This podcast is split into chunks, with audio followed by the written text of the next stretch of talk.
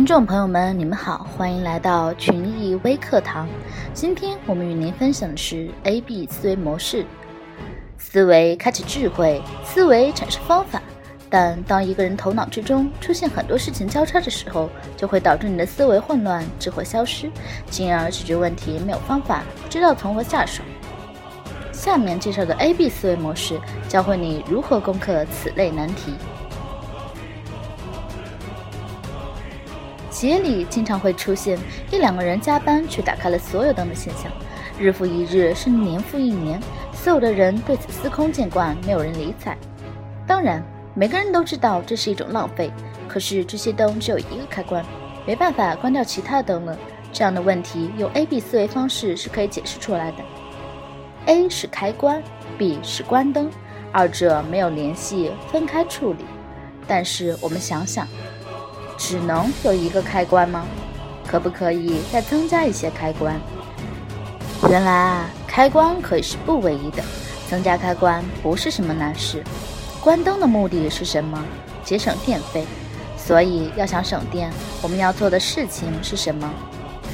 这时可能立即有了答案：拧灯泡，用台灯，安装一个新的开关，摸黑干活。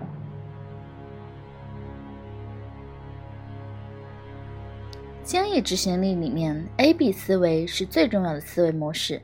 它分为四个层级：第一是泾渭分明，就是 A 是 A，B 是 B，不混淆，不交叉；第二个是化繁就简，想 A 的时候不要想 B，解决 B 的时候不管 A；第三个就是创意无限；第四个是反求诸己。A B 思维的这四个层级，我们会在今后的文章里一一介绍到。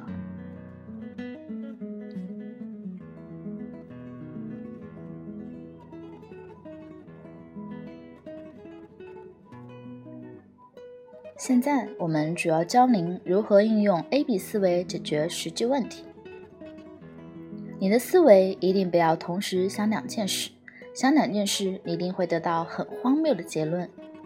举个例子，我们办公室的一个员工，刚好那时我出差了，财务上没有办法拨钱，所以没有电脑。他问我说：“老师，公司里没有电脑，家里的是台式机，你说我在哪工作呢？”在家里工作，家里可以正常的工作吗？这里其实是两个问题，一个是在哪工作的问题，跟有没有电脑有关系吗？没有关系，应该在哪工作就在哪工作。别人为什么在家工作呢？别人在家工作跟你有关系吗？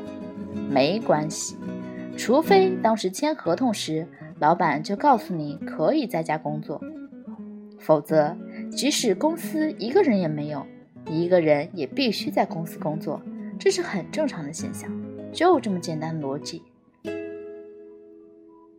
一旦思维理不清，员工就会开始抱怨：“什么破公司，人家能在家工作，为什么我不能呢？”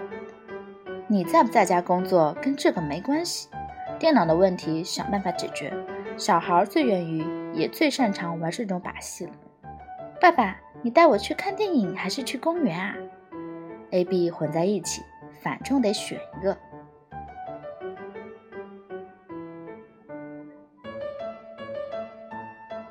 再举一个复杂一点的例子，现在 X 和 Y 是同一家企业里的两个销售部门，他们负责销售的产品不同。按公司现有的规定，如果一个部门销售给另一个部门客户，他的产品要给这个部门提成。比如 X 成交了 Y 的客户，X 要给 Y 百分之三十的收入。现在是 X 和 Y 的客户发生了一次交易，结果 X 没有给 Y 钱。接下来问题发生了，Y 就找到 X，这不对啊，我们有规定的，为什么不给我们部门钱呢？X 说，公司制度老变来变去，搞不明白。Y 接着问，那我员工提成怎么办呢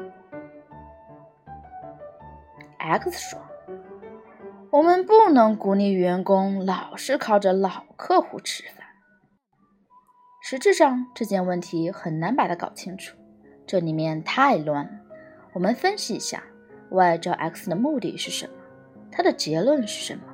发现 y 完全被搞乱了。他思考的过程是什么呢？你看整个逻辑，我们有制度的，既然有制度就要遵守。x 却说制度变来变去，我搞不清楚。制度在变，这一刻没有变。制度变不变，跟你知不知道有没有关系？完全是混淆。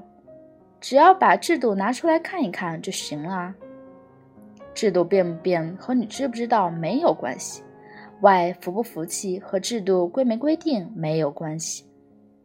靠不靠老客户吃饭和给钱没有关系。员工有没有提成与 X 给不给钱没有关系。A 是 A，B 是 B。分开讨论。A 就是你成交了我的客户，B 就是你要给我部门钱，就是这么简单的逻辑。